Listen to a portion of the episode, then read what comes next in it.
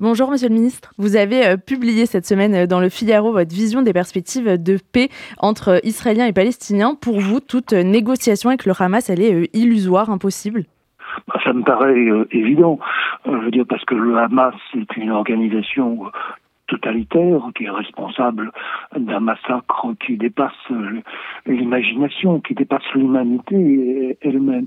Et puis parce que bah, il a toujours combattu l'idée même euh, d'Israël, vu un, je dire, un grand État palestinien, euh, comme on dit, du, Jourdain à, la mer, parce qu'il a combattu les accords d'Oslo, euh, parce qu'il a rendu quasi insoluble la question palestinienne lorsqu'il en a fait une cause euh, religieuse, parce qu'à partir du où Israël c'est la terre d'Allah, le compromis est extrêmement difficile, parce que il maintient les Gazaouis eux-mêmes dans un état de pauvreté et de dépendance pour justifier son ce système totalitaire, parce qu'il les prend euh, en otage, parce qu'il bourre le crâne des euh, enfants dans la haine d'Israël, parce qu'il envoie des missiles en permanence sur Israël qui feraient des milliers de morts s'il n'y avait pas le bouclier euh, pour les arrêter, etc., etc. Donc il me paraît évident qu'on ne peut pas construire à la fois pour Israël, pour l'idée de paix que l'on peut avoir pour Israël, mais je dirais même surtout pour les Gazaouis eux-mêmes, qui rêvent bah, d'une prospérité économique, d'une vraie école pour leurs enfants. le, rêve d'un père de famille, c'est pas d'être soumis euh, au Hamas. Donc, euh, si par hasard on dit qu'il faut deux États euh, en Israël et que l'on veut reconstruire un État palestinien, bah, cet État palestinien, à l'évidence, pour être pacifique, ça doit être un État de droit comme on dit, euh, euh, qui respecte bien évidemment euh, la paix avec ses voisins, mais qui plus encore accepte une justice autonome, accepte une véritable économie libérée, etc., etc. Et donc ce n'est pas possible avec le Hamas. Donc si de par hasard on veut construire un État palestinien à côté d'Israël, ça ne peut être qu'un État de droit sans les Palestiniens. Alors l'exemple que je donne, c'est l'exemple de la réconciliation franco-allemande qui n'était pas évidente, parce que à notre frontière, il y avait un État euh, hitlérien qui avait voulu notre perte.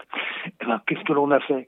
Euh, ben, On a reconstruit effectivement un État de droit euh, en Allemagne, et cet État de droit, ben, il est passé par l'élimination des nazis, il est passé par le tri des fonctionnaires. Ça a été un, long processus sous la tutelle des alliés qui a pris 4 ou 5 ans.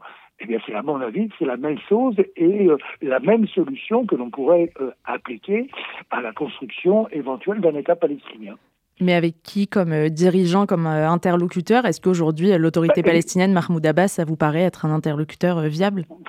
Écoutez, a priori non, mais c'est pas à moi de juger. Euh, dis comme ça, vu de loin, a priori non, parce que euh, ils ont montré qu'ils n'avaient pas les qualités de, chef d'État.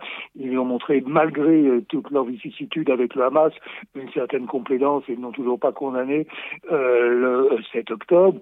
Bon, et puis de toute façon, personne n'imagine qu'ils y aillent tout seuls. Il faudrait mettre des gens à leur côté. C'est là que beaucoup de gens disent ah bah oui, mais il reste le Hamas. Vous avez vu le plan de paix entre guillemets d'un organisme euh, d'Arabie Saoudite. Ah bah c'est le Hamas euh, que l'on met euh, dans la balance. J'étais extrêmement frappé de un, un ancien responsable de la France à l'ONU qui disait ah mais si demain il doit y avoir une paix, il faut savoir qui le Hamas aura comme interlocuteur en Israël.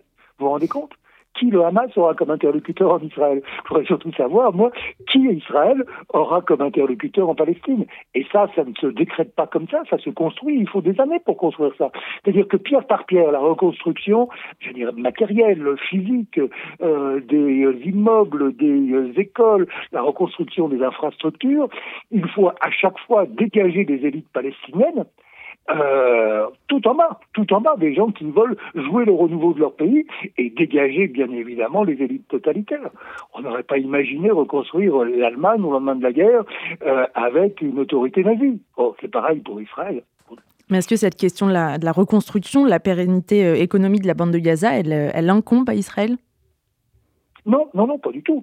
Non, euh, enfin, bon, euh, elle incombe en tout cas à tous ceux qui veulent euh, un État pacifique euh, à côté euh, d'Israël. Et ceux qui veulent un État pacifique, ben, bien évidemment, ce sont tous les pays, à mes yeux, pour faire simple, hein, ça peut être plus compliqué que ça, mais tous les pays qui sont engagés dans le processus d'Abraham.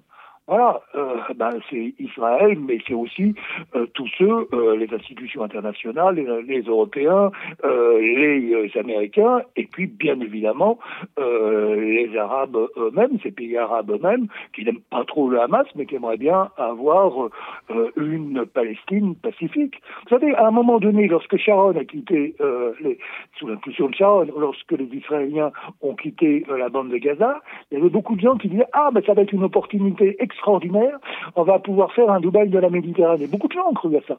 Pour ça que moi je mets toujours en avant euh, la, question, la question économique. Je me souviens il y a de nombreuses années, j'avais discuté avec les autorités palestiniennes. Je disais, écoutez, quand on veut reconstruire, on commence par l'économie. Non, non, non, non, on commence pas par l'économie, on commence par la politique. Et j'ai compris à ce moment-là que les Palestiniens, qui, euh, les autorités palestiniennes, qui se prennent très au sérieux, qui sont pris très au sérieux dans le monde, euh, qui voyagent, qui ont des honneurs, etc., étaient incapables d'être modestes reconstructeurs sur le plan de l'économie avant que se pose la question politique. Vous parlez euh, d'une cause palestinienne djihadisée par le Hamas. Est-ce que c'est quelque chose qui est nié aujourd'hui en France?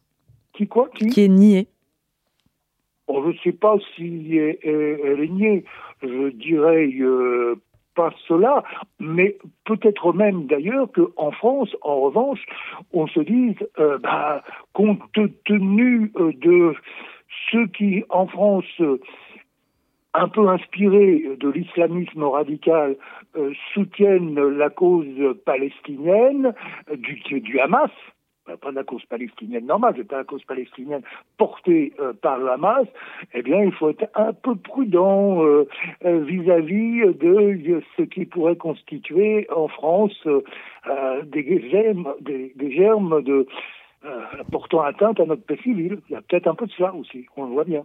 Est-ce que la position adoptée par la France depuis le 7 octobre, elle est cohérente, elle est juste selon vous? Je il y a eu des, il y a eu des variations.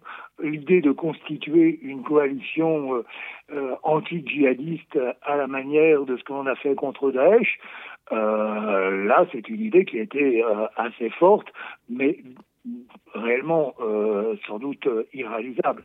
Ensuite, l'idée aujourd'hui de dire cessez le feu, cessez le feu, cessez le feu, non, non, pas de cesser le feu. Il faut d'abord régler la question du Hamas. Et puis, si vous parlez de cesser le feu je voudrais d'abord que l'on cesse en arrêtant le feu qu'a allumé euh, le Hamas en terre de Palestine.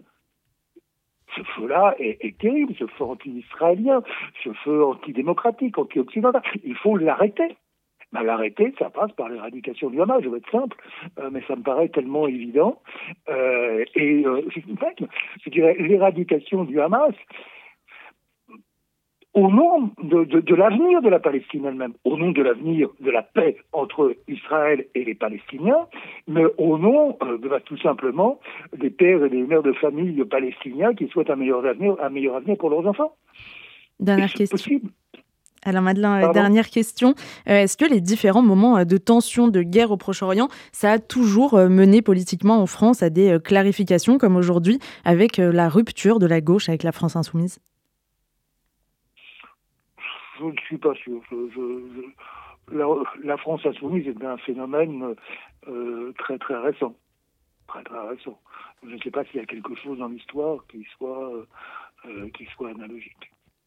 Merci beaucoup Alain Madelin d'avoir été notre invité ce matin sur RCJ. Merci, bon courage, au revoir.